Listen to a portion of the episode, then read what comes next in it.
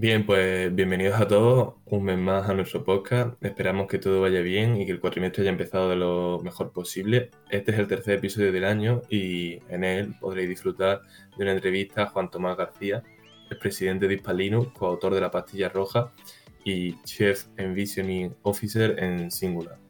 Será entrevistado por nuestro compañero y secretario Guillermo Cosano y nuestro delegado de Felicidad, Javier Cañete. Además, como siempre, David y yo os traemos un breve resumen de las noticias de este mes de marzo. Exacto, y empezamos fuerte, ya que casi tras una década sin actualizaciones significativas, el equipo de producto de Twitter reconoce por fin que Twitter no ha recibido el amor necesario en los últimos tiempos. En ese sentido, han indicado que esto va a cambiar, ya que se encuentran trabajando activamente en una gran versión de la plataforma. Por otra parte, Stack Overflow es el sitio de preguntas y respuestas por excelencia para los programadores, y desde ahora tiene una buena noticia para todos ellos.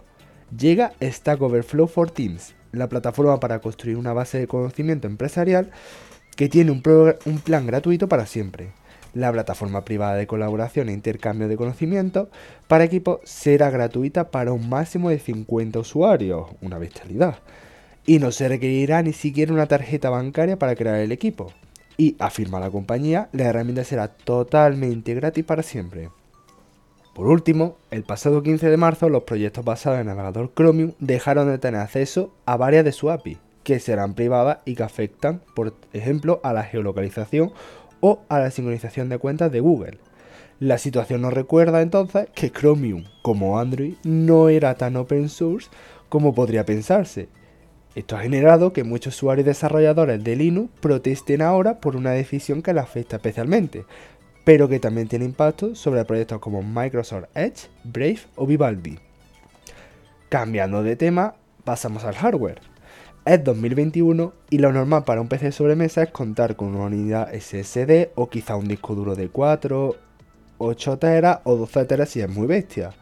Hay unidades tradicionales de hasta 20 teras pero esos límites se sobrepasarán en unos años. ¿Por qué? Porque es el que, porque Seagate ha creado la tecnología AMR, que permitirá que en 2026 se lance al mercado unidades de hasta 50 teras de almacenamiento.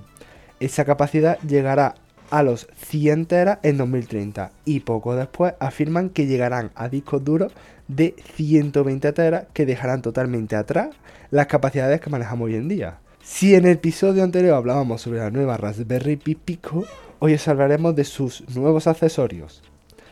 Primero tenemos Pico System. Este sin duda alguna es el complemento ideal y uno de los mejores módulos que veremos en mucho tiempo para la Raspberry Pi Pico. Es más, casi seguro que queréis que quiera uno en cuanto conozca de qué se trata. Pico System es todo en uno que incluye pantalla, cruceta de control, cuatro botones con el que podrás incluso convertir la Raspberry Pi Pico en una pequeña consola de bolsillo para disfrutar de algún que otro juego cuando tenga algunos minutos de ocio. Pico Scroll. Este pequeño módulo con las mismas dimensiones de, la Raspberry Pi Pico ofrece un total de 119 LEDs de color blanco dispuestos en una matriz de 17x7 y estos se pueden controlar de forma individual junto a cuatro botones táctiles que permiten programarlos previamente para que ejecuten diferentes acciones, como encendido, apagado o modos diferentes de iluminarse, siguiendo patrones previamente establecidos. Pico Unicorn. Del mismo modo que con el anterior, este módulo Pico Unicorn difiere del otro en que en lugar de LEDs blancos, lo que es son LEDs RGB. Claro, esto da algo más de juego y permite crear proyectos o usarlos para poder mostrar diferentes tipos de alertas a través de un código de colores que se puede implementar. Pero además, físicamente son idénticos en cuestión de tamaño y también ofrece cuatro botones táctiles que se pueden configurar según las necesidades del usuario y las funciones que quieran asignarle. ¿Qué más tenemos, Marco? Pues no todos son pantallas, ya que tenemos dispositivos como el Pico Audio. Este módulo, también diseñado para la Raspberry Pi Pico, permite crear un amplificador de audio que mejore la experiencia sonora al utilizar unos auriculares con tu dispositivo, sea el que sea, ya que si previamente pasa la señal de salida por él, este la mejorará. Esto lo hace gracias a un DAC integrado que, como otro del mercado, ayuda a, suprimir a suplir las carencias de los integrados en los dispositivos principalmente, sobre todo, y en algunos reproductores de portátil. Pico RGB Keypad. Pues al igual que Pico Unicorn, se trata de una matriz RGB, en este caso algo más chiquita, de 4x4 botones iluminados a través de LED RGB, que ofrece un teclado que se podrá configurar tal como el usuario quiera. Para, por ejemplo, pues hacer las veces de controlador USB personalizado o con un pequeño teclado con el que lanzar aplicaciones o pequeñas macros para nuestro equipo. Y el Pico Display es una pantalla LCD IPS de 1,14 pulgadas que ofrece una resolución de 240 x 135 píxeles. Es poco, pero es cierto que es a color.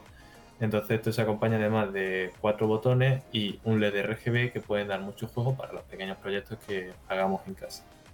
Eh, hilando con esto, en el mundo del desarrollo, la firma analítica centrada en los programadores Redmond ha actualizado recientemente su ranking de lenguajes de programación más utilizados. La metodología que han seguido para hacer este estudio es extraer el ranking de los lenguajes más utilizados en GitHub Stack Overflow y combinarlos para obtener dicho ranking. Este top 5 está compuesto por JavaScript en primer lugar, siendo uno de los lenguajes más utilizados en todo el mundo, seguido por Python en un segundo lugar, tercero está Java, cuarto PHP y quinto C Sharp. La lista continúa, pero este top 5 es el de los lenguajes más relevantes por ahora. Y con los lenguajes, pues se construyen distribuciones, que es de lo que viene a hablarnos precisamente ahora mismo David, ¿verdad, David? Exacto, y este mes os traeremos Alma Linux, que ha concluido con su objetivo de llegar antes de marzo, la bifurcación open source de Red Hat Enterprise Linux, creada por el equipo de Cloud Linux e inspirada en la comunidad, ya está disponible en versión beta. Esta firme candidata a suceder el sentenciado CentOS Linux está entre nosotros con la mayoría de los paquetes de RHEL. Sus creadores tienen años de experiencia clonando la experiencia de la solución empresarial de Red Hat y tras el anuncio de, esta de centrarse en el rolling release CentOS String, decidió hacer lo propio con el primigenio CentOS. Pues sí, es una muy buena noticia que esta distribución haya llegado tal como prometieron en tiempo y forma y los usuarios tengan disponible una beta con la que podéis empezar a trastear.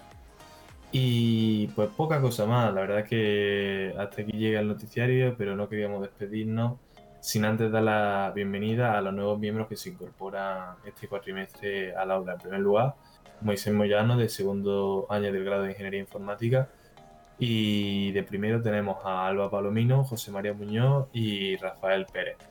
Esperemos que disfrutéis mucho y que mm, dentro de poco pues estéis aquí con nosotros en el podcast también, echándonos una mano. Y pues sin más que añadir, bueno, sí comentar que el pasado lunes se publicó en nuestro canal de YouTube una introducción a Visual Studio Code por Antonio Muruno García, eh, gracias a una introducción a Visual Studio Code eh, entonces, Antonio Moluno, gracias, compañero nuestro de segundo y delegado de infraestructura del aula. Exacto. Y pues os recomendamos verla, sobre todo si empezáis ahora con el tema del programa y tal, para ayudaros a configurar lo que es el entorno de trabajo, porque habla acerca de extensiones, atajos de teclado, un poco cómo gestionar y organizar nuestro flujo de trabajo en, en lo que es este entorno que es el que nosotros normalmente utilizamos en el aula.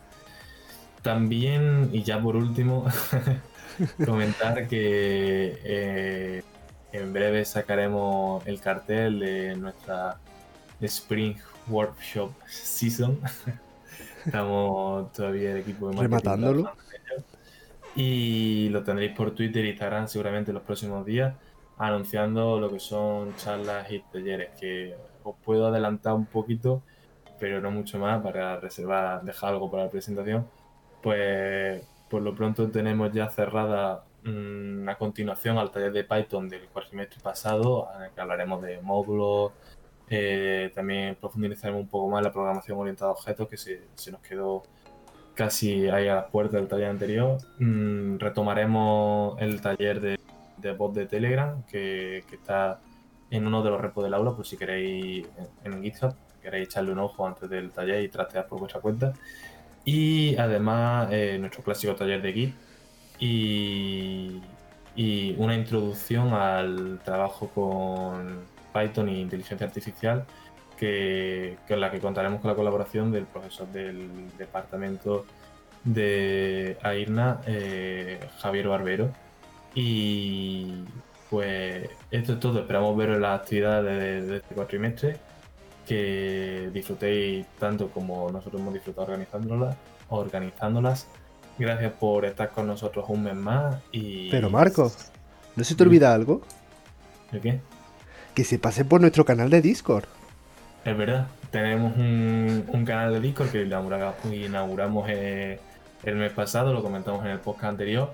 Tenéis los enlaces en nuestras redes sociales y posiblemente si venís del boletín de noticias de la UCO, también en la nota de prensa aparezca el enlace al canal. Allí estaremos disponibles para cualquier consulta que tengáis relacionada con el mundo del software libre o de programación. Y, también en él organizamos actividades como un club de lectura que podéis ver los capuz que desordenan su no como nuestro club de lectura eh, en el que en breve pues publicaremos fechas y capítulos para el nuevo libro que calculamos que será la nueva sesión sobre el 16 de abril o por ahí échale un ojo al repositorio y al canal de Telegram y ya sí que sí, no se nos queda nada. no se nos queda nada. Nos despedimos y os dejamos con la entrevista a Juan Tomás García. Esperemos que la disfrutéis mucho y nos vemos el mes que viene. Un saludo. Un saludo. Muy buenas a todos. Mi nombre es Guille Cosano y soy miembro del aula de software libre y hoy me acompaña mi compañero Javi Cañete, también miembro del aula de software libre, y traemos como invitado a una persona que ha hecho profesionalmente prácticamente de todo. Él es Chief Envisioning Officer en Singular, eh, Google Developer Expert en Cloud y en Machine Learning, eh, es presidente de Hispalinu, ha escrito un libro y hoy está con nosotros el gran Juan Tomás García. Bienvenido. Muy bien, bienvenidos a vosotros. Muchísimas gracias por invitarme. Gracias a ti por estar aquí con nosotros. Bueno, pues si, te parece bien, vamos a empezar con las preguntillas. Y a mí siempre, porque yo te sigo en Twitter y soy una persona que sigue a gente en Twitter y me gusta, me gusta ver ahí intercambio de opiniones. Y vi tu descripción y tu, biografía, perdón, y ponía que eres eh, Chief Envisioning Officer en Singular. ¿Qué, ¿Qué significa ese puesto exactamente? Porque a mí eso lo busqué yo y me tenía un poco, un poco confuso. Pues fíjate, es, es una idea que no es original mía, como casi nada en esta vida, porque, pero, pero de pronto lo vi y que, y que tenía mucho sentido. Una de las, de las funciones que tengo en Singular eh, y, que, ah, y, que, desde un punto de vista estratégico eh, es muy buena idea, es intentar anticiparnos a qué va a pasar dentro de tres años.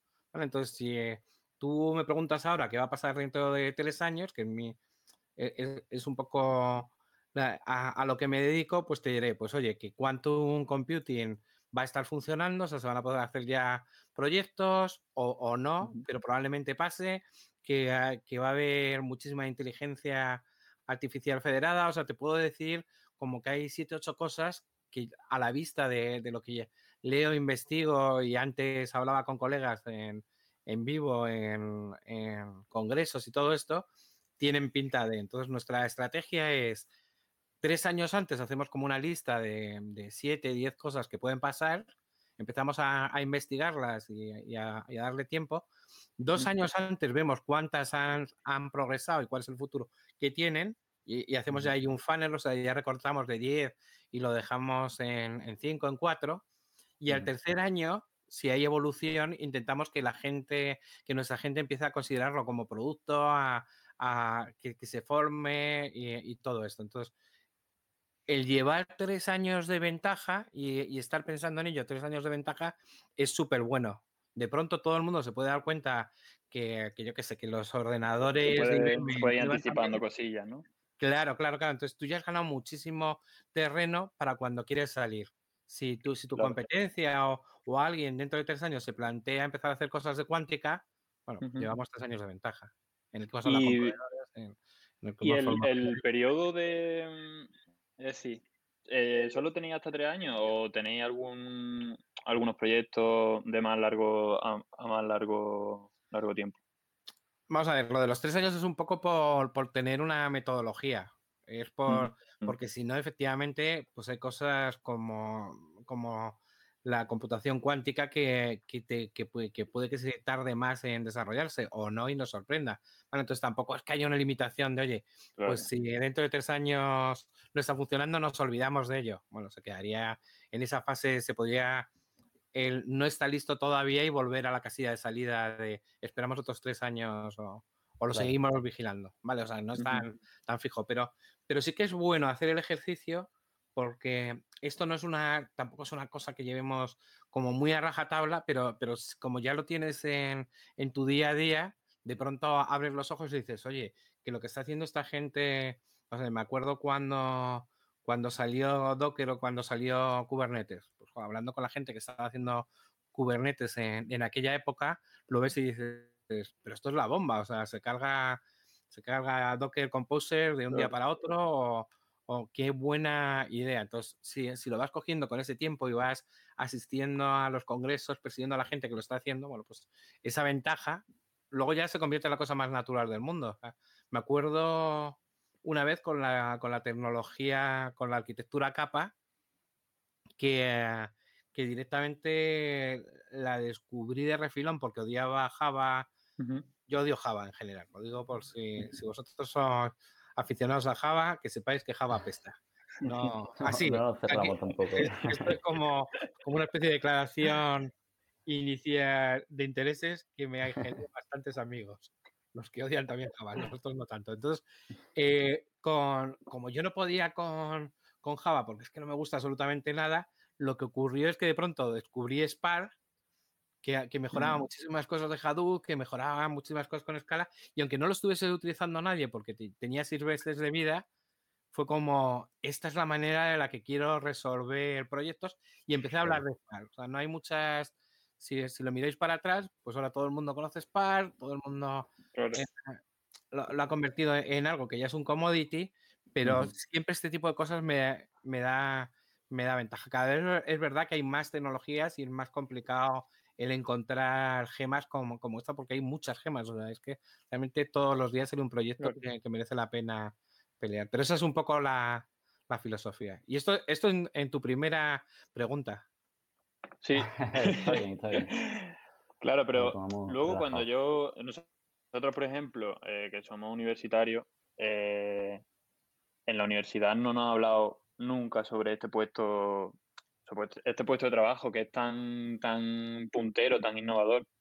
Entonces, ¿cuál dirías tú que ha sido tu recorrido o tu path, tu learning path para, para llegar a ese puesto? Es que, claro, fíjate, realmente te voy a contar cómo, cómo surgió la denominación del puesto. Hace tres años, hablando con, comiendo con José Luis Vallejo, me dijo, cuanto más te tienes que venir con nosotros. Y le dije, genial, ¿y qué esperáis que haga? Y me dijo, pues tengo aquí una lista de, de entre 10 y 15 cosas que nos gustaría que hicieses. Y, eh, y- hubo que ponerle, bueno, revisando esa lista, pues había muchas de, de estas cosas y hubo que ponerle un nombre al cargo. Entonces, no íbamos a poner CTO porque ya había un CTO, no íbamos a, a poner casi ningún, eh, no había ningún cargo que se acoplara y no lo inventamos porque este cargo ya existió en, en Microsoft y, y hay un tipo que lo, que lo inventó, pero es verdad que, que- que el cargo se adaptaba mucho a lo que esperaba eh, y, y lo que sigue esperando singular de, de mí. De, Claro, Tengamos a alguien que, ah, que no solo esté en el día a día, sino que vaya con un poco de ventaja para Claro. darnos esa ventaja competitiva. sí, algo así como una especie de, de visionario, por, llevar, por llamarlo de alguna manera, de por dónde van a ir los tiros. Pues Claro, eso, lo que Pero explicado. si te pones, bueno, lo pone en visioning, o sea, que es visionario. Sí. Lo que pasa es que si lo utilizas en castellano, lo del visionario parece que toma psicotrópicos para conseguirlo. Y yo soy más de cerveza, pero no. Entonces, ¿por qué no existe en la universidad? Pues porque yo creo que, que hay dos o tres que, que lo estamos utilizando, pero lo más importante no es que es. Yo tenía una pregunta. ¿En la universidad os están contando que lo que debéis hacer es adelantar los tres años a... Porque esto es lo que es realmente No. grave. El nombre del título no, Claro. pero la función es, si queréis realmente no triunfar, sino, sino estar, com- Estar en al día simplemente, comodidad técnica, necesitáis tener esta estar al día. Claro, claro, claro. Que tampoco es nada nuevo, pero, pero insisto, si, si lo tienes como interiorizado, existe el cargo y, eh, y- y- y de- y tienes definida la función, es como si alguien me pregunta, ¿qué has hecho este mes? Le digo, joder, pues estoy viendo unas cosas, estoy viendo Mood Zero, que me encanta ese algoritmo de DeepMind, aunque es del, eh, del 2019, ahora empiezo a comprender toda la inteligencia que hay y cuál es el avance. Pues ahí, Claro. eh, y, y- y ya estoy pensando en qué lo podemos aplicar. ¿Sabes? Entonces, como ya tienes Eh. ese trabajo, a, a pesar de que tengas también rutinas diarias, pues con, con otros proyectos en, en Mm. los que estoy. Desde luego. Ahora, ahora que sacas el tema de la universidad, te voy a aprovechar porque, bueno, como explica, en Singular estáis constantemente probando metodologías nuevas, tecnologías nuevas. Eh, ¿Crees que la gente que sale de la universidad está al día de esa metodología de trabajo, de estar investigando, de probar cosas a largo, pl- bueno, largo plazo si se considera tres años largo plazo? Pero los que salimos ya de aquí a un año, ¿crees que tenemos en mente esa metodología de trabajo? Que yo creo que la primera clase que habría que dar y, que, yo utilizo bastante si doy alguna clase, de máster o, clases en la, universidad o, alguna charla, es que lo único que es seguro y fijo es que el futuro es cambiante. Entonces, lo que os están contando, que es un snapshot, yo tal cual veo la universidad, pero, pero también cualquier proceso de aprendizaje, en cualquier ciclo de aprendizaje, lo que te tienen que enseñar es, y esto que te estoy contando ahora es lo que sabemos ahora, pero es que al siguiente día que salgas, olvídate porque ya va a haber cambios. O sea, has estado Claro. súper concentrado para aprender todo esto que te queríamos contar en tres años, dos años, los que sea. Ujú. Yo hubo años que me gustó tanto la universidad que los repetí, ¿eh? Dije, esto no me lo puedo perder. Como, como un poco nosotros. sí. ¿eh? Nosotros Claro, somos claro, seguidores lo también. Para, para, para que veáis lo, lo que se puede amar, el, el no cambio de, joder, este curso me encanta, voy a volver a hacerlo otra vez de, desde cero. No desde cero, sea, pero casi. Pero Sí, ¿no? sin, perder, sin perder ese entusiasmo por aprender. Ahora, ese espíritu es, esto va a cambiar y yo te estoy diciendo que ahora Scala va muy bien, pero Python de pronto se convierte en el líder. Ahora estamos hablando de redes neuronales convolucionales, pero sale GPT-3 y, y es una revolución. O sea, va a haber revoluciones y cambios. Luego, esto no es, no, no voy a decir enfermería, pero, pero no es así o ser dentista. Vas a tener cambios y lo único que, que vas a poder hacer es que yo te doy las herramientas para que el día siguiente ya estés aprendiendo, mirando y, y sea lo más normal del mundo que, que, que sea un ciclo continuo de, de aprendizaje. Y de Yo ahora lo miro, re- eh, estuve en la universidad, la última vez que estuve en la universidad, pues debió ser hace 36 años o alguna burrada así. y, eh, y comparando lo que me enseñaron en la universidad, que ya fue muchísimo, no es prácticamente ni un 1% de todo lo que he aprendido después. Entonces, como. sí, Y, y va a seguir siendo así, y- o, o cada vez más. ¿verdad? Duplico en muchos una- duplico. Una, perdón si te interrumpo, pero No, una de las preguntillas que te íbamos a hacer era mm, sobre si crees que antes la gente salía eh, más preparada, más preparada de cara como al futuro también. Eh, lo que tú has dicho, que antes, pues también vosotros aprendisteis como un 1% de lo que has aprendido hasta, hasta ahora.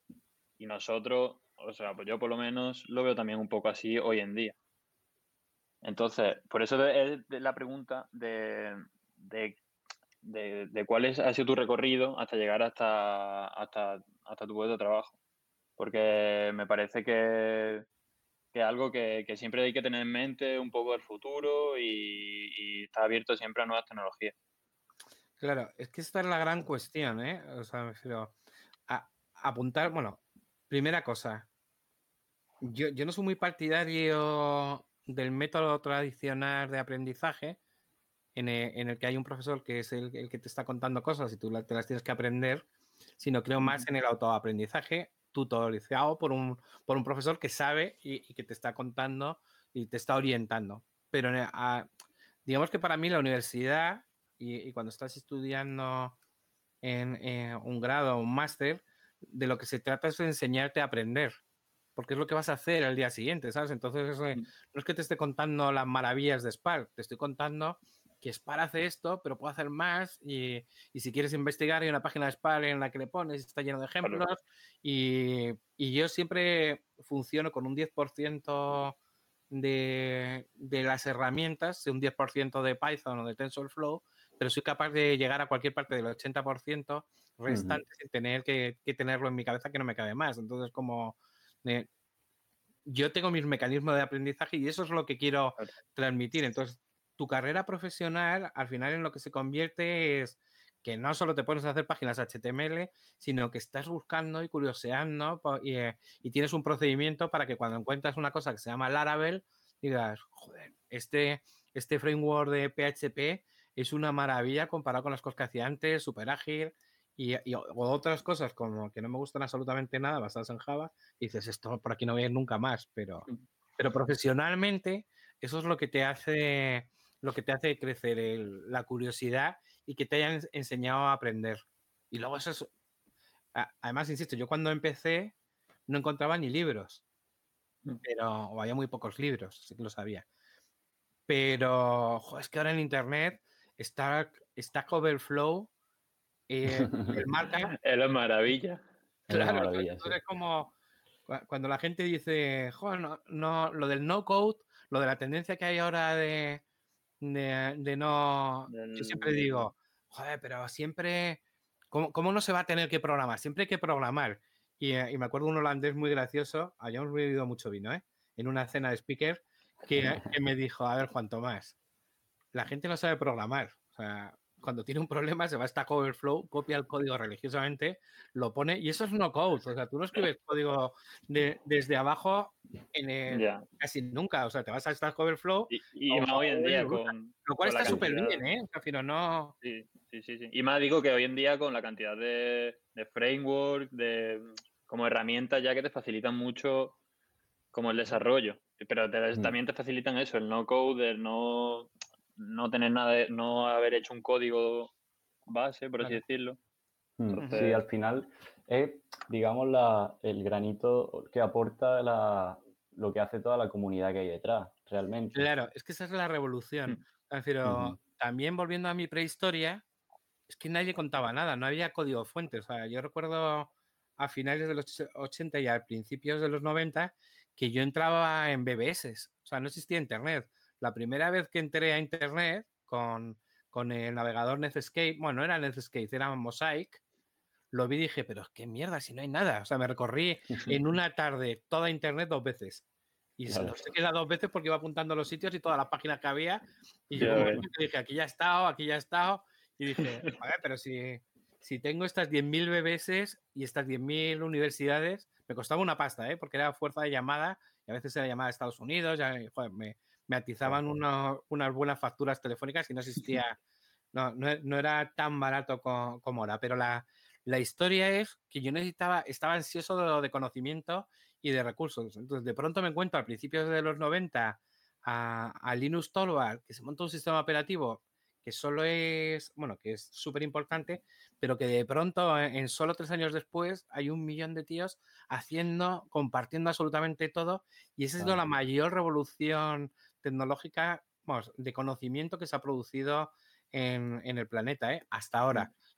la imprenta estuvo muy bien, Internet estuvo muy bien, pero nunca ha habido tanta transferencia de conocimiento como la que genera el software libre y, y todo lo, lo asociado. Entonces es como ahora mismo te puedes tocar un sistema operativo entero y cambiarlo y, los de Google, si quieren, si necesitan hacer una copia de Internet entera, pues son capaces de tocar algún file system, crearse el Google File System y no tener que esperar a, que sea Microsystem o Microsoft les, mm. les, hiciera uno que aguantase hacer una copia de un petabyte. Se ponen en un rato, encuentran, pero tienen todo el conocimiento para hacerlo. Esto es salvaje, o sea, en Colab, que, que, son los notebooks que tienen experimentales la gente de Google, vez que te da un error ya viene el enlace con la búsqueda a, a Stack Overflow, ¿sabes? Entonces...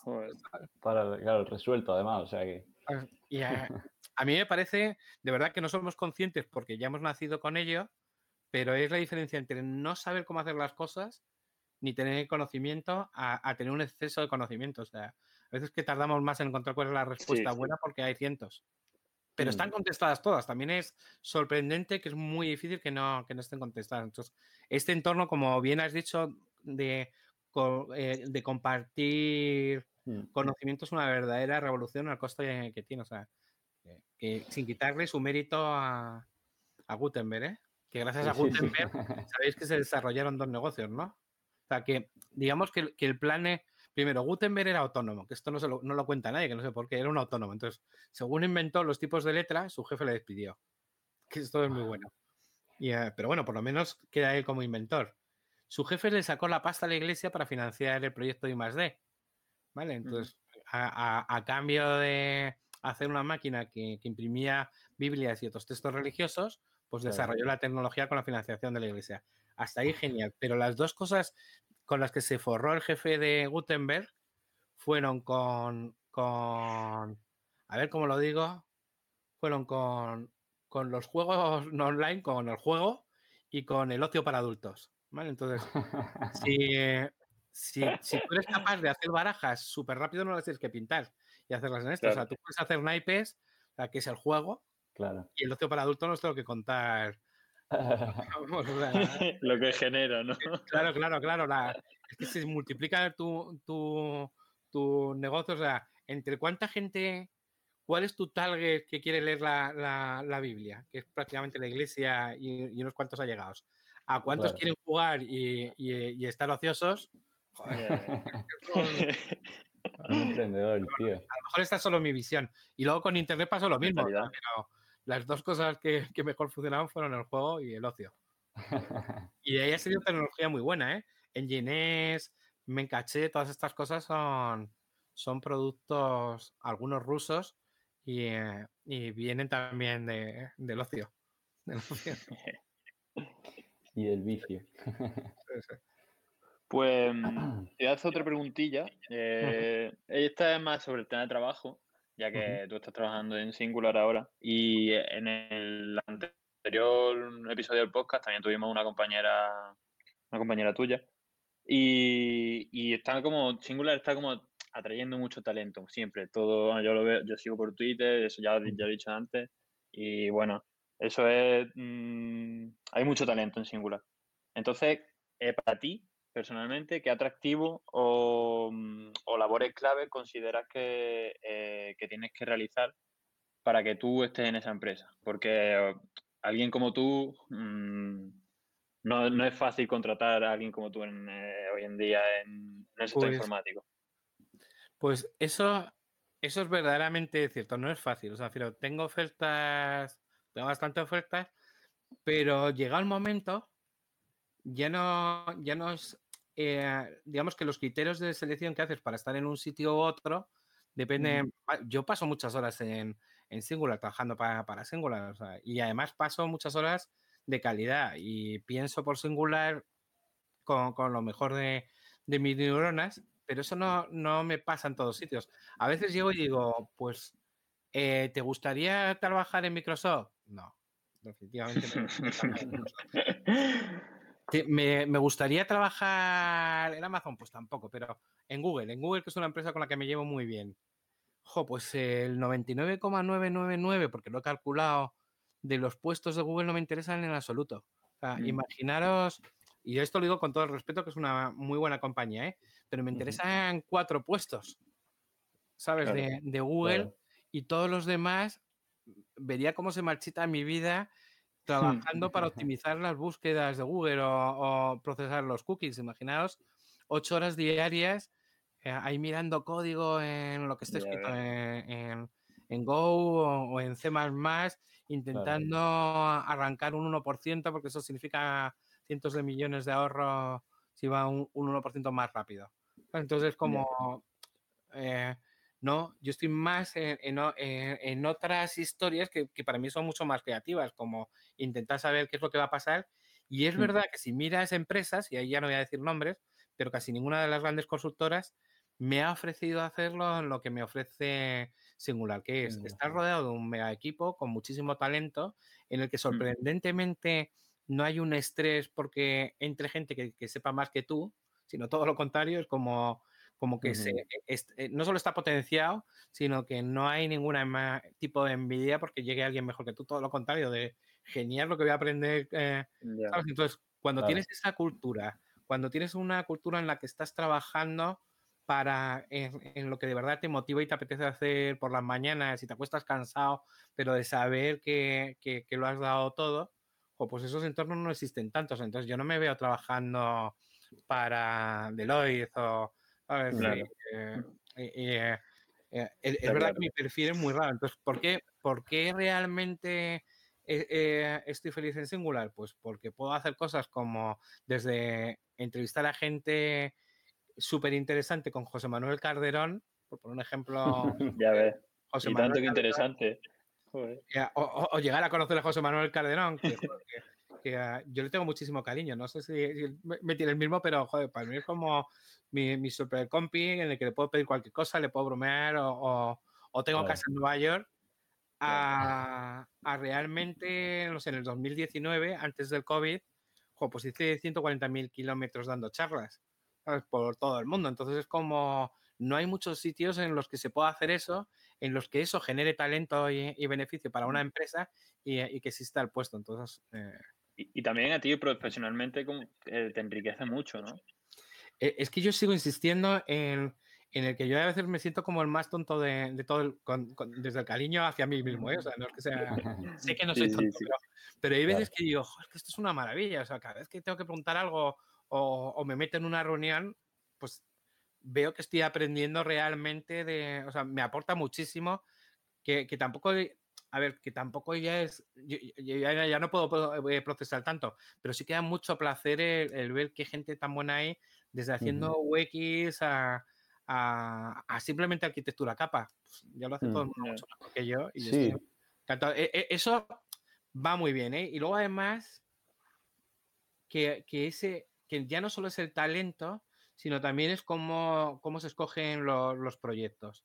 Vale, entonces no hacemos proyectos por hacerlo. O sea, yo he visto, eh, se tiende a hacer proyectos en el que nos gusta el cliente, en el que nos gusta qué es lo que tenemos que, resolver y que es una satisfacción mutua. Entonces esto, tampoco empezamos proyectos con, clientes solo porque lo paga muy bien y, y y porque nos contratan 50 personas. Entonces, hay muchas veces que nos han contratado muy pocas personas porque querían contratar muchísimas les hemos dicho que había las que había y no podíamos rellenar con gente que, no supiera, pero sabíamos que, podíamos aportar. Y eso también genera, genera muy buen ambiente, el, tener clientes que, que casi todos repiten, que en el que realmente agradecen el trabajo que estás haciendo, en el que no te están bajando las tarifas cada año porque ¿Por qué no? Porque saben que te valoran y, no eres una, una carne. Todo eso influye, ¿eh? Claro. De hecho, te iba a preguntar, ¿crees que esa cultura de la que hablas, que trabaja ahí en Singular, es la clave para que, digamos, eh, España, entre otros, o el país que sea, sea un referente tecnológico de cara al exterior? Pues todo suma, o sea, nosotros somos muy pequeñitos, además. Me refiero que que somos ahora como 700 o estamos a punto de llegar a 800, o a lo mejor ya lo hemos llegado hoy. Pero claro, si te comparas con, otras empresas que, son miles de personas, bueno, pues normalmente tienen más influencia. Pero sí que es verdad, fíjate, en, Estados Unidos que, tenemos un equipo de como 170 o 140 personas, tampoco, no, nunca me sé bien las cifras, tenemos súper buena reputación en banca y, eh, y, no sé si, eso dice mucho de, España como país, pero sí que como, como, como, empresa española haciendo cosas allí, están encantados. Entonces es como, eh, te coges Tata y, Tata no, no tiene ni de coña tanta, tanta buena fama. Tiene muy, gente, muy buena, son un millón y medio, lo que quieras, pero nosotros estamos consiguiendo contratos. Eh, también por, pura referencia de, joder, es que llegan, lo hacen y lo hacen bien y, no tenemos ni cientos de personas para hacer un proyecto, sino, y además, en algunos casos nos meten en el comité en el comité de, innovación para, ver cuáles van a ser siendo los siguientes pasos, que a su vez es la que genera los proyectos que se van a hacer. Entonces es como Tata y dice, joder, pues nosotros también queremos decidir hacia dónde va a ir este banco. Pues, y, eso es un premio, insisto, porque también el equipo de, Estados Unidos es súper talentoso, o sea, tiene un montón de, talento y no hemos bajado la barra, o sea, no podríamos, podríamos tener a 1.500 personas contratadas solo en Estados Unidos sin ningún problema, pero no es el plan, o sea, que se adapten, que, sepan. Mm. De acuerdo, pues vamos a hablar un poco de, de comunidad, porque has dicho antes que no sé si este año ha hecho cerca de 140 charlas y congresos. Este año no, el eh, anterior. Este año ha sido un, año COVID, que es un poco raro. Pero... me consta que era una persona muy de acuerdo con ese, sentido de crear comunidad, participar en eventos, participar en charlas. Eres, ha sido miembro del GDG, eh, Google Developer Expert. Entonces, pues la pregunta va un poco por ahí, sobre si, si crees que es imprescindible eh, el hecho de mm, estar en contacto continuamente con, pues, juntando empresas, juntando congresos, hacer networking con otros trabajadores, aunque sean del mismo sector o de otro, pero mm, que si, consideras que es imprescindible esa filosofía. Absolutamente, pero te voy a decir, es imprescindible desde un punto de vista empresarial, pero para mí es imprescindible desde un punto de vista personal, ¿vale? O sea, pero como... Y, todo esto empezó, pues, también a finales de los 90, o sea, para mí, que, venía del mundo Unix, encontrar Linux fue una... Y no solo encontrarlo desde un punto de vista tecnológico, sino de comunidad, me fue súper rico, o sea, fue... Yo quiero, quiero promocionar esto y quiero hacerlo a tope con toda la energía que pueda. Por eso, pues creo que soy el número 13, fundador número 13 de, Dispalinos, porque justo estaba el día de copas que filmamos los papeles, estábamos de, cervezas y, y coincidía con la reunión, porque había mucho más gente antes que yo haciéndolo. pero realmente eh, es que no podíamos dejar la oportunidad de contarlo y de promocionarlo y de empujarlo. Eso fue al principio hasta que hasta que, bueno, dejé Spalinus por razones personales y porque ya empezaba a no tener sentido eh, y, quería también recuperar un poco, un, poco de espacio, aunque luego volví muy rápido porque... Pero, pero claro, cuando creas una vez comunidad, ya no puedes dejar de crear comunidad. Entonces ahora mismo, pues, Spalinus eh, se ha refundado, e-, existe un montón de gente de, los originales que, siguen teniendo canales en Telegram, organizando congresos y, un poco, eso no, está parado. Pero fíjate si es importante la comunidad, que las últimas tres comunidades que, he generado, más o menos que han sido alrededor de mitad, las he hecho porque necesitaba volver a aprender, necesitaba volver a, a generar y a poner gente que sabía en contacto con gente que, tenía necesidad de aprender y por eso creamos, mm. el, por ejemplo, en mitad de Machine Learning Spain, que, somos ya 9.000, o sea, que, que, es una barbaridad. Esos son cifras de San Francisco de mitad pequeñitos, pero estamos en, cifras importantes. 9.000 está muy bien. Pero, lo empezamos hace cinco años porque yo no sabía nada de, de, de Machine Learning y necesitaba aprender y además me parecía que eras súper emocionante y además me parecía que había una, una, misión implícita que era que todo el mundo supiese de inteligencia artificial y de machine learning y, había que hacer un poco como, como, habíamos hecho con el software libre, pero eh, también fundamentalmente yo tenía una necesidad de, vamos a, ¿quién es quien más sabe de esto ahora? Pepe, venga, tío, vente, te invitamos a unas cervezas. Y aunque éramos al principio 30 y casi nunca hemos superado los 200 en un meetup, si siempre hemos estado por ahí por 100, 100 o algo, literalmente se ha hecho una comunidad que cada vez que alguien aprende algo va, lo cuenta. Y yo podría decir que en los últimos cinco años de esa comunidad he aprendido muchísimo. Entonces, y, he promovido de alguna manera, pues ahí buscando patrocinadores para las cervezas, aguantando muy a mi pesar hasta la una de la mañana bebiendo más cerveza cuando se nos acaban y con los ponentes y con la gente que seguía teniendo preguntas, pues ese tipo de esfuerzos o, ese tipo de acción tiene todo el sentido del mundo. Y es lo mismo que hemos hecho con Google Cloud y es lo mismo que empezamos a hacer justo el año pasado en, en marzo con, con, eh, con ¿cómo se llama? Quantum Computing y, que retomaremos en algún momento cuando se empiezan a normalizar las cosas, pero, pero e, esta es la clave, o sea, no sé de cuánto un computing, pero yo creo que, que esto es lo siguiente que lo va a petar y, vamos a organizarnos. Que puede salir bien o no, o, se puede clonar y hay más gente que lo hace, genial, no, no es un problema de competencia, pero... Pero un rato bueno lo echa, seguro. En los eventos, sí, claro, claro, claro, Personalmente te doy la enhorabuena, Juan Tomás, porque pienso, en mi opinión personal ya, creo que es la mejor manera de, aprender, sobre todo. Mm. Y además, es que se fomenta esa generosidad, o sea, pero eh, muy pocas veces me he encontrado gente que no quiera contar las cosas. Me lo he encontrado ¿eh? alguna vez, pero era como, mm. ¿cómo que no quieres contar las cosas? algo... No me he puesto violento, pero te juro que la había no es que me ha costado mucho aprenderlo de cabrón, o sea. ah, que lo has aprendido de alguien, sí. De este que un libro y tal, y no lo vas a contar. Y además, también, como, como dice nuestro, nuestro coordinador del aula de software libre, dice siempre que aprendiendo, así es como un método que nos anima a, a dar nosotros charlas dentro del aula, internamente, a crear comunidad. Él siempre nos dice que, que explicándolo va a ser como mejor lo vaya a aprender y como mejor se te va a quedar. Entonces, a nosotros creemos también, no, pensamos lo mismo que tú, porque también universitario, bueno, al final va a clase, pero no es lo mismo si vas a un evento donde sabes que luego vas a reunirte con tu amigo, va a haber una charla interesante sobre esto, luego te puedes ir a tomar una cerveza con el que ha dado la charla y preguntarle. A nosotros eso es, la mejor manera de aprender. yo, yo te voy a contar dos cosas. Durante mucho tiempo, en los 90, vamos, perdón, finales de los 90, pero casi hasta 2007, o, esto suena ya de abuelo total, ¿eh? ya hay gente con la que hablo que no ha nacido cuando, salió Linux. bueno, pero bueno, nosotros, nosotros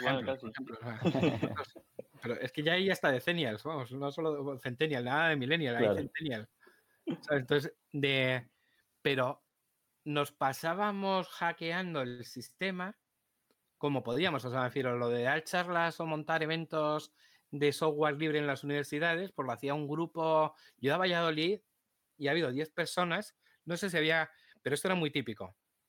Lo organizaban los alumnos, yo iba, contaba, seguían haciendo cosas, o sea, pero se, lanzaba la chispa o no y, no y, no pasaba absolutamente nada, pero eran iniciativas de los alumnos que superaban a la organización de, de la universidad. A lo mejor la universidad me pagaba el, billete de tren o de autobús, porque he hecho kilómetros en autobús y, tren en los que no están escritos, pero, pero eran iniciativas en, las que se estaba promoviendo el aprendizaje, la generación de, comunidad, pasando del sistema o, alterando el, sistema. Y, esto era fundamental, o, a mí me, lo parece, porque estoy seguro de que eso hizo que, que mucha gente en, aprendiese a compartir, a contar y, conozco un montón de casos, pero hay algunos que, siempre te emociona estar un día en México y de pronto apareció un, un chaval que le había conocido, que me había ido a ver una charla en Zacatecas, que está al norte de México y, tal, y, y, que te dice, joder, me cambió la vida, o sea, yo estaba estudiando informática, pero oírte hablar de software libre me cambió el chip, me puse a estudiar y, mis últimos tres trabajos han sido relacionados con Linux, con software libre, con... Claro, claro. Se produjo un cambio en el que yo podía ser un informático normal y te, doy las gracias. Entonces, como, esas cosas sé que han pasado más veces porque me he encontrado... y tampoco lo hacía para que haya gente que me invite a tomar cervezas, aunque eso siempre se agradece. pero, pero literalmente sí que se, que se han producido muchos cambios y esa, es, la, revolución. Entonces os invito a que sigáis haciéndolo porque, porque es súper agradecido lo de contar y lo de enseñar y, eh, eh, termina siendo un hack al sistema. O sea, no tienes por qué ir a, aprender. Bueno, sí que tenéis, joder, no, me van a invitar a vuestra universidad. Pero bueno, como que no? Te invitamos nosotros. siempre, pero oficialmente les cuesta más porque, claro, como siempre hablo regulín del sistema tradicional, pero fijaros lo importante que es hackear y que el conocimiento fluya a través de canales, a través de charlas, mm, podcasts. Sobre todo eso, que va a una charla que a lo mejor, pues en un principio iba a ser simplemente interesante, pero luego también relacionando un poco el tema de antes, es que eh, te mola el tema y al final empiezas tú por tu cuenta a aprender, eres un poco autodidacta, empiezas tú a investigar por tu cuenta y creo que eso también otro, está muy Claro, claro, claro, por eso A ver, yo, yo ahí, yo siempre tengo mis trolls. Entonces, por ejemplo, cuando hablo de la abadía del crimen, de inteligencia artificial y estas cosas, pues yo creo que es una buena charla de promoción, no solo del juego, sino de, porque yo lo que cuento a, a pecho descubierto es como he empezado con la inteligencia artificial. O sea, yo no sabía lo que era inteligencia artificial y hasta que no haces un proyecto no lo sabes. O sea, puedes dar charlas, puedes contarlo, puedes creer que lo sabes, pero hasta que no mm. te mojas y, coges un problema que es imposible de solucionar, no terminas de arremangarte bien. Entonces, hay gente, eh, el, 97% de la gente que va a una charla de la abadía del crimen salen encantados. y, no es porque lo diga yo, salen, salen encantado con lo que les he contado, con lo divertido que ha sido. Y hay un 3% que siempre me echa una bronca que te pasa que es, tío, pero no has contado nada. ¿Cómo lo has, lo, has resuelto? O sea, yo pensaba que ibas a contar la arquitectura de la red neuronal y tal. Y digo, pues no, he contado lo que he contado. Y ya ha acabado la estructura. ha habido supergenios de la, de la inteligencia artificial en España como Antor, Antonio, ya no me acuerdo cómo se llama que es un puto crack que cuando vio la red neuronal que utilizaba de tres niveles, me dijo que si le estaba tomando el pelo. Digo, no te estoy tomando el pelo. Esto es justo lo que hay. Y además yo voy y lo pongo y lo cuento. Ah, pero yo esperaba que contases más y tal. Digo, bueno, pues es que, joder, está una hora hablando la charla y os he contado muchas cosas. Entonces, como, claro. pero, pero ese efecto de arrastre de yo también quiero hacer una inteligencia artificial, de entrar en el grupo, de de seguirme en Twitter o no y, mm, y ponerlo es el que más me interesa, o sea, el, el, porque todo el mundo me supera en unas semanas. bueno, bueno. Y, tampoco me estresa, o sea, pero que es como, para eso lo hago, para, para que... Pues ahora que, ahora que saca el tema, y vamos, teníamos pensado hacerla más adelante la pregunta, porque es una pregunta que, que la consideramos clásica para todos los invitados. Bueno, son realmente dos preguntas, pero te, te lanzo la primera ya que has sacado el, el proyecto de la abadía del crimen. ¿no? Eh, la pregunta en sí es realmente es que, que cuente un poco un, side project que te haya marcado. Pero investigando en tu GitHub vimos el proyectazo eh, barra reto sobre la abadía del crimen y nos gustaría, vamos, sería un placer que nos contases cómo surgió la idea, eh, quién te lo propuso, si el proyecto fue tuyo únicamente. Cuéntanos un poco. Pues todo eso tiene aspectos que son muy buenos. Primero, el proyecto no solo es mío, yo soy el cheerleader, pero soy, soy el, que, el que ama charlas porque, bueno, pues porque, porque puedo, porque me gusta y tal, pero hay mucha gente detrás. Y, y esto surgió oh, pues porque hay una cantidad de genios impresionante detrás de la abadía del crimen. ¿eh? La última anécdota que os voy a contar ya vais a flipar más de todo. Por si, va, a ser, es la última, pero pero la última hasta ahora, pero, pero habrá más de, de, cómo está siendo este proyectazo. Y es que ya estaba, estaba liado con el, con el tema del mitad de Machine Learning y un amigo de toda la vida de Hispalinus, porque han sido súper amigos de, de Hispalinus, me dijo un día, oye tío, ¿y por qué no haces una inteligencia, en vez de dar tantas charlas y hablar tanto y, y preparar tantos eventos, ¿por qué no haces una inteligencia eh, artificial que sea capaz de aprender a jugar a la abadía del crimen y terminarlo. De hecho, no hay ningún humano que lo haya conseguido sin, ayuda, ¿eh? todos han tirado algún mapa, alguien les ha contado, es imposible resolverlo, básicamente, incluso para los humanos. Entonces, la, cuestión es que, eso me lo dijo muchas veces, pero hubo una vez que, que, a lo mejor bebí más cervezas de las que debía y dije, no hay, no hay narices, hay narices. Y así empezó. Entonces, lo que he descubierto por ese camino es que, de pronto hubo un tío que se llama Manuel Abadía, que también manda análisis su apellido real, que se desensambló el código del Z80 ah, y, lo documentó en Jihad, que está en Jihad. Línea a línea y posición de memoria en posición de memoria. Y que a su vez empezó a, aportarlo a C++ exactamente, incluso con los errores. Y a su vez mi amigo Sebas le metió SDL, que es un, un framework para hacer videojuegos, para que, para que pueda rodar en cualquier sitio, y este ha conseguido que funcione Windows, Linux, en PlayStation y en los Tesla. ¿Cómo os quedáis? no lo sabéis ni Elon Musk. Tienes un Tesla, jugar a la, a la, abadía con el volante y con los esto. O sea, es como de coña. Hostia, qué bueno. Entonces, con todos los genios está chupado, o más o menos chupado, el que ya pueda yo subirme a sus hombros y, y empezar a hacer la inteligencia artificial que se llama Abadía con la IA en mayúscula de inteligencia artificial. Sí. Y ya es mucho más fácil. Entonces, de ahí, también con mucha cerveza, porque es un buen lubricante social, de pronto nos ocurren ideas como vamos a empotrar en la abadía un web server. Y empotramos un web server con cuatro líneas de C++ y atiende peticiones de eh, REST para decirle muévete adelante, para atrás o dime qué es lo que ves, o sea, para que me haga un dump de, del juego. O sea, nos lo hemos pasado tan bien haciéndolo que yo lo Claro. tenía que contar dando charlas. Entonces, es el proyecto de mi vida casi seguro. Desde un punto de vista tecnológico, tengo cuatro proyectos pequeños que van creciendo y, y cuatro matrimonios, o sea que voy muy bien de- con- con mis proyectos vitales. Pero, pero fijaros lo, lo que de pronto se ha convertido en, en una manera de hacer introducción a la inteligencia artificial, de, de explorar y, y, y estoy a punto de acabarlo, o, o creo que tengo la vía para acabarlo, que es muy cero, y lo estoy parando porque se me acaba la historia, o sea, quiero de... y no tengo todavía preparar la siguiente, entonces lo voy a...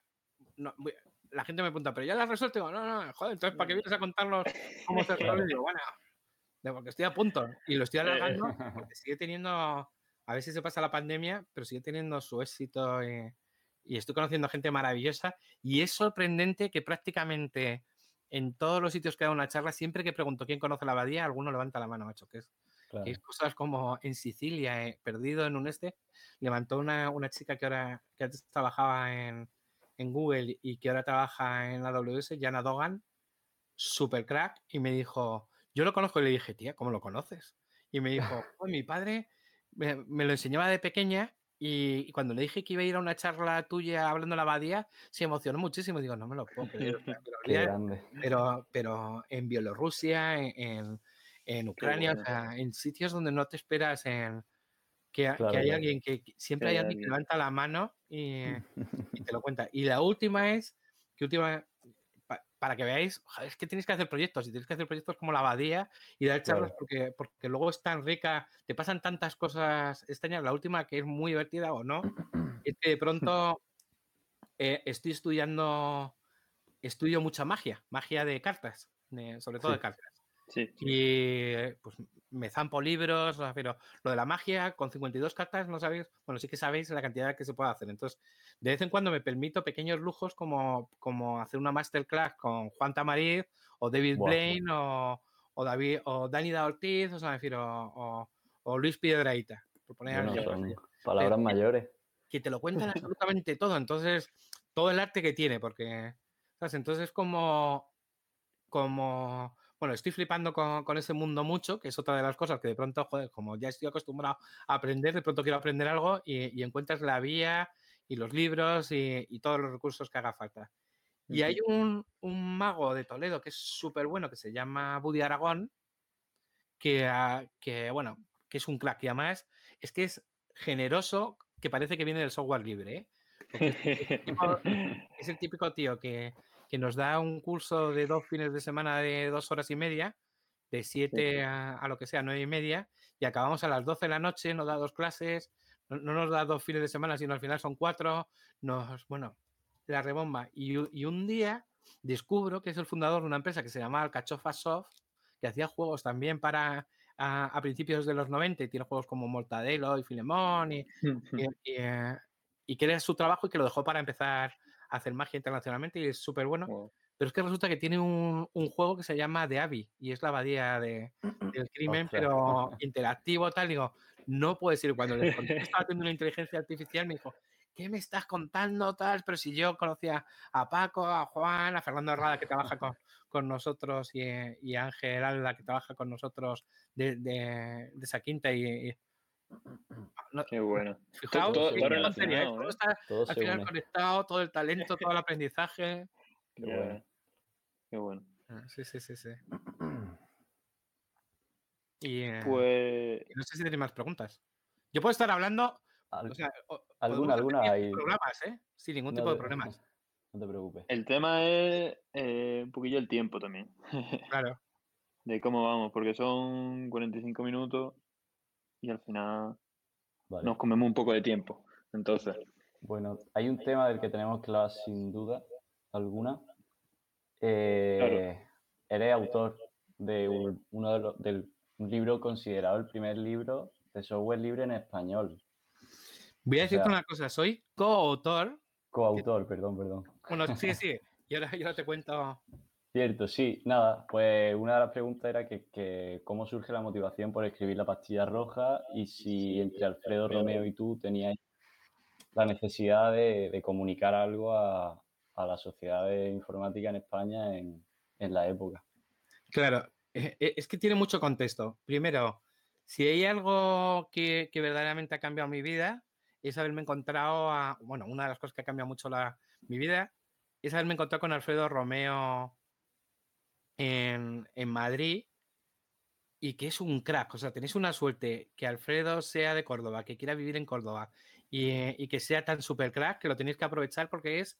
Yo no conozco a nadie tan impresionante y mira que conozco a mucha gente que esté al nivel de, Alfredo. ¿Vale? Entonces, en aquella época justo, daos cuenta que, teníamos que, que, que, había movimientos de Microsoft que querían acabar con el software libre, o sea, pero peleas de abogados, legales, de amenazas, o era, era algo, un, entorno que no era tan amigable como era ahora y que había que hablar con muchísima gente en empresas, en políticos, en, universidades, y no había nada en, castellano. O sea, yo, iba a pulmón, o sea, había veces que dos o tres veces a la semana tenía reuniones desde en el Congreso o con un político o con Ibarra o, y, eh, le tienes que contar lo que era el, el software libre desde cero.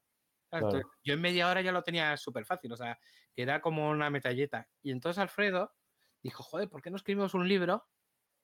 Y que no hay ningún libro en castellano y tal. Y dije, cojonudo. Entonces, eh, lo que llevaba ya eran los libros y los sigo llevando en el coche. Y, eh, y llegabas y le decías, esto que te he contado, que seguía haciendo la media hora, y ahora aquí tienes un, un pequeño libro para, por si tienes alguna cosa que quieras consultar. Y, esa fue la, primera idea de vamos a ponerlo fácil, vamos a ponerlo en castellano, vamos a, contar todo para que si alguien quiere tenga todas las herramientas y entonces tampoco e, estaba muy bien la, web de Spalinus, había ya, hicimos muchísima documentación en castellano, pero faltaba tener ese libro y, esa referencia. y tengo que reconocer que si no fuese por Alfredo no habría salido el libro. porque lo llevó a, saco el, ritmo de, creación de páginas, escribía mucho más rápido que yo. Eh, yo hablaba más que, escribir y, mandaba más, más ideas. Un equipo. Sí, sí, sí, sí, Entonces estoy súper agradecido de, haber trabajado una vez con, con, Alfredo y haber trabajado en esto. Y desde, desde la publicación de este libro, ¿crees que ha cambiado mucho la perspectiva y, eh, perdona, eh, desde la publicación de este libro, eh, ¿ha cambiado mucho la perspectiva y el uso del software libre en España? ¿Tú crees? Pues es que ahora ya es un commodity. Pero nadie se cuestiona si es mejor la, corriente alterna y la continua, que hubo sus guerras y tal. Incluso Microsoft tiene un porcentaje altísimo de, facturación en su cloud, yo le llamo azufre, pero... y además lo digo, lo digo en castellano y la gente lo pilla el inglés, eh, en inglés pilla el, el, chiste. Entonces es como ya muchas de sus máquinas virtuales están rodando más que en su sistema operativo, están rodando con Linux.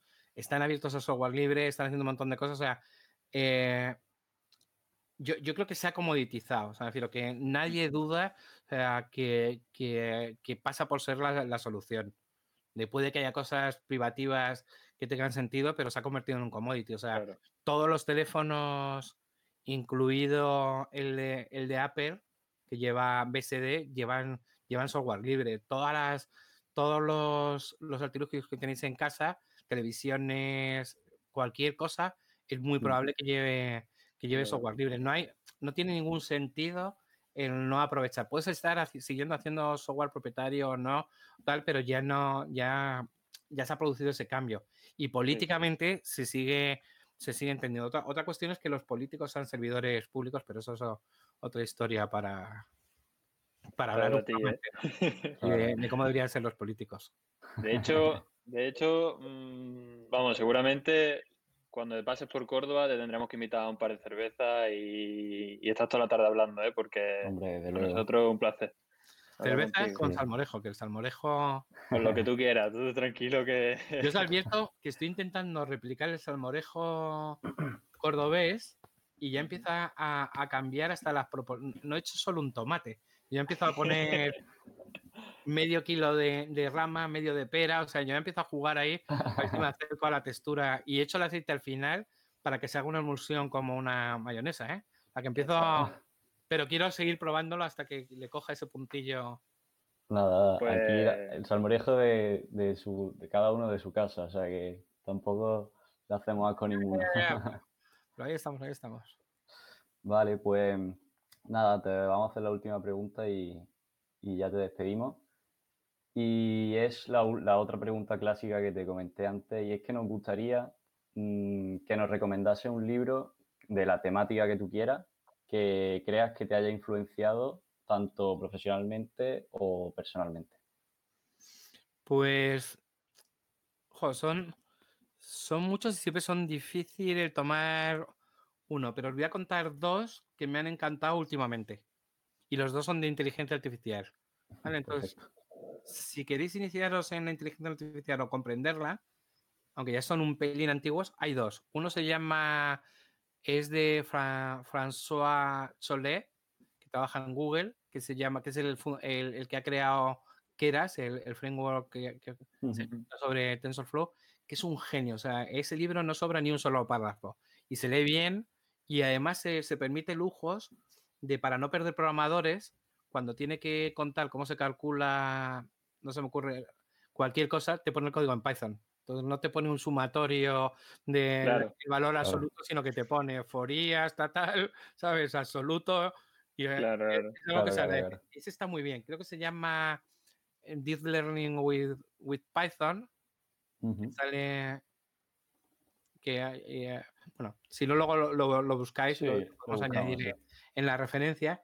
Y el otro es de también un amigo mío que se llama Aurélie Geron, que su hermano era el presidente del Hispalinus francés y que empezó en todo esto y, y hace cuatro años decidió tomarse un año para escribir un libro que se llama es, eh, Machine Learning with Sidekick o, o tal, luego os paso el este, que también es un libro buenísimo. Todas las, todas las, entonces eh, eh, está, es muy técnico, está orientado muy mucho a, a- sobre, sobre Deep Learning y Machine Learning, pero son mis dos mejores libros que los he disfrutado y los sigo disfrutando. Vale, este es- o sea, no, a lo mejor esperabais algo más filosófico o, No, o no, no. eh, No, no, no. Y lo que luego- apetezca. si queréis os dejo uno de magia, pero Sí, eso iba a decir yo antes. Por ejemplo. digo, hay dos libros de magia deja que alguno de, de magia... que son fundamentales. Uno se llama Memorandum de, de Woody Aragón y el otro, que es un libro que se llama Nemónica, de Juan Tamariz, es La Rebomba. Ese libro está, es, es un libro de obligado lectura de la CIA.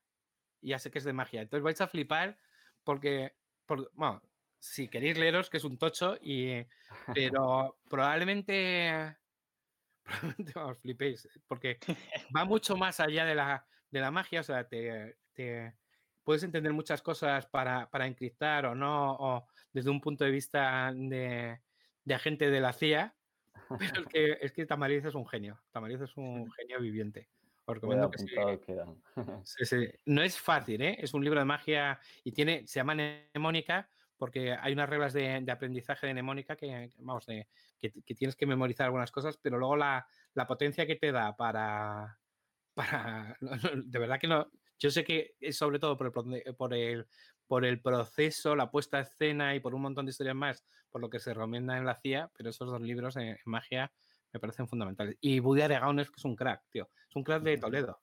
Ah, tú ves a David Blaine y David Blaine es David Blaine, o el Mago Pod, pues tal, o el Copperfield, pero a mí me gusta mucho más, bueno, no me gustan nada Copperfield y, y el Mago Pod, y David Blaine me gusta más porque es, porque utiliza, se leyó el libro de, de Tamaliz y lo utiliza extensamente. Yo cuando veo los trucos que hace digo, qué cabrón, ese, ese juego lo hace con Nemónica. Y, eh, Claro, claro, claro. entonces, como, como tengo mi afinidad por, por ciertos magos y otros, me parece que eso, que, que, que se les va la olla, son- Pues- son muy de Las Vegas. Esos dos libros son fundamentales para entender muchas cosas.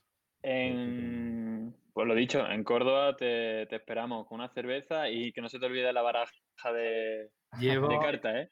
llevo cuatro barajas siempre encima.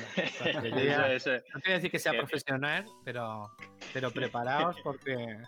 Pues nada, Preparaos. habrá que, habrá que ver algún show. Sí, sí, sí, sí, sí. Es Pues más, nada, me comprometo a haceros un día uno en, en vivo y por Zoom. Que vais a flipar, porque, Es, más, es un pelín más complicado, pero soy capaz de leer vuestras mentes. Estupendo, pues nada, Juan Tomás, muchísimas gracias, ha sido un placer. Espero que hayas pasado un buen rato con nosotros. Y nada, pues lo que ha dicho Javi, que estás invitado siempre que quieras, vas a tener casa aquí en Córdoba. Hecho. Oye, muchísimas gracias por dejarme contar todas, todas estas historias. A ti.